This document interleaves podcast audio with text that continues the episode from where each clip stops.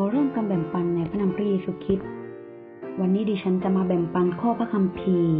ต่อจากเนื้อเรื่องของเมื่อวาน คือเราเชื่อในพระเยซูนั้นจะมีประโยชน์กับเราอย่างไร มีผลอะไรกับเรา และถ้าเราเชื่อในพระเยซูเราจะได้อะไรจากการเชื่อพระเยซู อย่างที่ดิฉันได้แบ่งปันไปในวันสองวันก่อนนี้คือหนึ่งเชื่อในพระเยซูเราสามารถได้รับสติปัญญาทั้งฝ่ายโลกและก็ ได้รับสติปัญญาแห่งความรอดด้วยสองเชื่อในพระเยซูเราจะมีที่พึ่งพาเวลาเราเจอกับความยากลำบาก และวันนี้ที่จะมาแบ่งปันคือสามถ้าหากเราเชื่อในพระเยซูเราจะได้รับสันติสุขและมีความสุข พวกเราที่เชื่อในพระเจ้าก็จะมีความสุข พระคัมภีร์กล่าวไว้ในโรมบทที่5ข้อที่2ถึง3ว่า โดยทำพระองค์เราจึงเข้ามาเย็นอยู่ในร่มพระคุณนี้ และเราชื่นชมยินดีในความหวัง ว่าจะได้มีส่วนในพระสิริของพระเจ้า ยิ่งกว่านั้นเราก็ชื่นชมยินดีในความทุกข์ยากด้วย เพราะเรารู้ว่าความทุกข์ยากนั้นทำให้เกิดความทรหดอดทนไม่เพียงเท่านั้น เนื่องจากเราคืนดีกับพระเจ้าผ่านทางองค์พระเยซูคริสต์ของเรา เนื่องจากเมื่อก่อนเราเคยเป็นศัตรูกับพระเจ้า เพราะเราเคยกบฏต่อพระองค์นั่นเอง แต่ตอนนี้เราได้กลับมาชื่นชมยินดีในพระเจ้าผ่านทางพระเยซูคริสต์คือพระองค์ เพราะว่าเราคืนดีกับพระเจ้าแล้ว ในโรมบทที่5ข้อที่11 พระคัมภีร์บันทึกว่าหลายคนมีความสุขยินดี เพราะเชื่อในพระเจ้า เชื่อในพระเยซู ครั้งหนึ่งมีขอทานวัย40 ปี เป็นง่อยมาตั้งแต่กำเนิด เขาไม่เคยเดินเลย แต่อยู่มาวันหนึ่ง เปโตรกับยอนเดินผ่านไป เห็นคุณง่อยนั้นนั่งอยู่หน้าพระวิหาร เปโตรจึงกล่าวกับคุณง่อยนั้นว่า เงินและทองเราไม่มี แต่สิ่งที่เรามีนั้นเราจะให้ท่าน คือในพระนามของพระเยซูคริสต์ชาวนาซาเรตจงเดินเถิด แล้วเปโตรก็จับมือขวาของเขาพยุงขึ้น ในทันใดนั้นเอง เท้าและข้อเท้าของเขาก็มีกำลังขึ้นมา เขาจึงกระโดดขึ้นยืนและเดินเข้าไปในพระวิหาร พร้อมกับเปโตรและยอน ทั้งเดินทั้งเต้นโลดและสรรเสริญพระเจ้า ในกิจการบทที่สามข้อที่หนึ่งถึงแปด ดูสิชายผู้นี้มีความสุขมากเพียงไร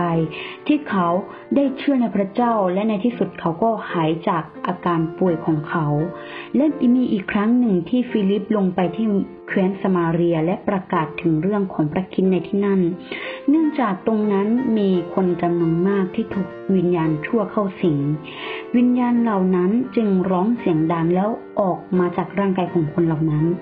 และคนที่เคยเป็นอัมพาตและคนง่อยจำนวนมากก็ได้รับการรักษาให้หาย จึงเกิดความปิติยินดีอย่างยิ่งในเมืองนั้น ในกิจการบทที่ 8 ข้อที่ 5 ถึง 8ทันทีชาวเอธิโอเปียดึงทางไปนมัสการที่กรุงเยรูซาเล็ม ระหว่างทางกลับบ้าน พระวิญญาณบริสุทธิ์ส่งฟิลิปไปเทศนาให้ อาขันทีฟัง เขาก็ตั้งใจฟัง ขันทีพอได้ฟังแล้วเขาก็ตัดสินใจทันทีที่จะรับบัพติศมาและรับเชื่อในพระองค์ ดังนั้นเขาจึงสั่งให้หยุดรถม้า ฟิลิปกับขันทีก็ลงไปในน้ำด้วยกัน และฟิลิปให้บัพติศมากับขันที เมื่อพวกเขาสองคนขึ้นมาจากน้ำแล้ว พระวิญญาณขององค์พระผู้เป็นเจ้าทรงพาฟิลิปไป ขันทีไม่เห็นท่านอีกจากนั้นไป เขาจึงดำเนินไปด้วยความยินดี ในกิจการบทที่ 8 ข้อที่ 26 ถึง 39ขันทีชื่นชมยินดี เพราะเขาเชื่อในพระเยซูเจ้าแล้ว และเขาได้เห็นการอัศจรรย์ที่พระวิญญาณบริสุทธิ์ทรงนำฟิลิปไป อีกครั้งหนึ่งเมื่อเปาโลกับซิลาประกาศที่เมืองฟิลิปปี พวกเขาถูกฟ้องและจำคุก มีนักโทษคนหนึ่งที่เฝ้าเรือนจำและประทับใจในบุคลิกของพวกเขา และทั้งครอบครัวก็รับบัติสมาในพระนามของพระเยซูคริสต์ในคืนนั้นเองประมาณเที่ยงคืน เปาโลกับซิลาสกำลังอธิษฐานและร้องเพลงสรรเสริญพระเจ้าอยู่ ทันใดนั้นก็เกิดแผ่นดินไหวอย่างรุนแรง ประตูคุกถูกเปิดออกทันที เครื่องจำจองของนักโทษก็หลุดออกทั้งหมด เปาโลป้องกันไม่ให้นักโทษหลบหนีไป และบอกกับผู้คุมนักโทษว่า เราไม่ได้หลบหนีอย่าฆ่าตัวตาย ผู้คุมและครอบครัวก็มีความยินดีอย่างมาก เพราะพวกเขาเชื่อในพระเจ้านั่นเอง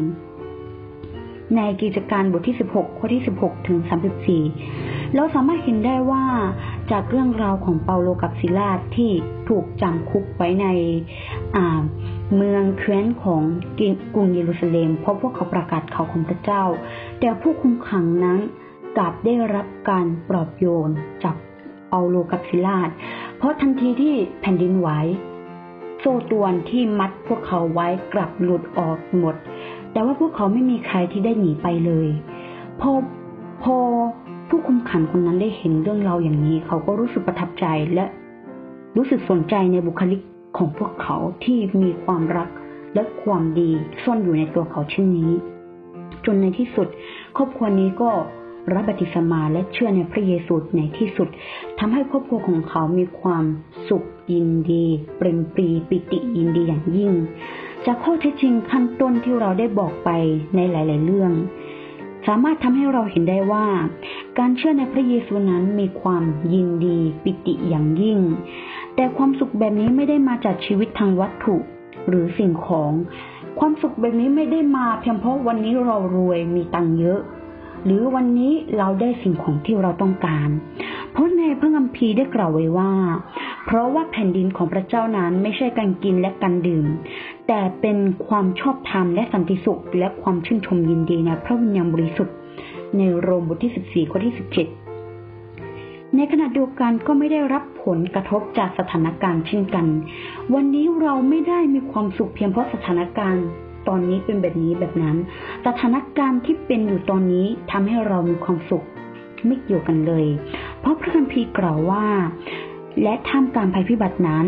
คุณได้รับความชื่นชมยินดีจากพระวิญญาณบริสุทธิ์ ในหนึ่งที่ซาโลนิกาบทที่หนึ่งข้อที่หกหลายคนได้รับการปลอบโยนจากพระวิญญาณบริสุทธิ์ โดยการอธิษฐานในตอนที่พวกเขามีปัญหา เจ็บป่วย หรือเมื่อพวกเขาผิดหวัง แม้แต่เคยถูกกันดุลใจให้ร้องเพลงสรรเสริญพระเจ้าโดยพระวิญญาณ หรือเสียงหัวเราะไฟวิญญาณ ก็เป็นเรื่องธรรมดาในหมู่พวกเราที่จะเป็นแบบนี้ เพราะเรามีพระวิญญาณบริสุทธิ์ทรงเป็นน้ำมันแห่งความสุขยินดีนั่นเอง ในฮีบรูบทที่หนึ่งข้อที่เก้าและจึงสามารถทำให้ผู้คนมีความสุขได้ และเป็นผลอย่างหนึ่งของพระวิญญาณบริสุทธิ์ก็คือความยินดี ในกาลาเทียบทที่5ข้อที่ 22 นั่นเอง ฉะนั้นจากขั้นต้นที่ดิฉันได้แบ่งปันไปคือ หากเราเชื่อในพระเจ้าวันนี้เราจะได้ความสุขยินดี จากที่ไม่เคยได้จากที่ไหนมาก่อน ความสุขนี้คือความสุขลึกๆในใจของเรา ที่สิ่งของวัตถุบนโลกนี้ไม่สามารถให้กับเราได้ คนบนโลกนี้ไม่สามารถมอบความรักความสุขแบบนี้ให้กับเราได้ แต่มีเพียงอย่างเดียววิธีเดียวที่เราจะได้รับสิ่งนี้ก็คือ เราจะได้รับความสุขโดยการมาเชื่อในพระเยซูคริสต์และรับปฏิสมาในคริสตจักรที่แท้จริง ฉะนั้นถ้าวันนี้คุณมาเชื่อในพระเยซู ดิฉันขอรับรองว่า ต่อให้ตอนนี้คุณกำลังป่วยแทบตาย หรือว่าคุณกำลังอยู่ในความผิดหวัง สิ้นหวังสุดๆ แต่ถ้าคุณมารับเชื่อในพระเยซูคริสต์ทันใดนั้น จิตใจของคุณก็จะได้รับการปลอบโยนจากพระวิญญาณบริสุทธิ์เพราะคุณได้เข้ามาสู่อ้อมกอดของพระเยซูคริสต์นั่นเอง ฉะนั้นอย่าลืมนะคะหนึ่งการเชื่อในพระเยซูสามารถให้สติปัญญากับเราได้สองเชื่อในพระเยซูเราจะมีที่พึ่งพาให้กับเราสามเชื่อในพระเยซูเราจะได้ความสุขยินดี ที่หาไม่พบในบนโลกนี้นั่นเอง วันนี้ดิฉันขอแบ่งปันข้อพระคัมภีร์ถึงเท่านี้ ขอขึ้นสง่าราศีแด่องค์พระผู้เป็นเจ้าผู้อยู่บนฟ้าสวรรค์ และขอให้พระคุณสันติสุข จงดำรงอยู่กับธรรมิกชนที่รักพระเจ้าทุกคน อาเมน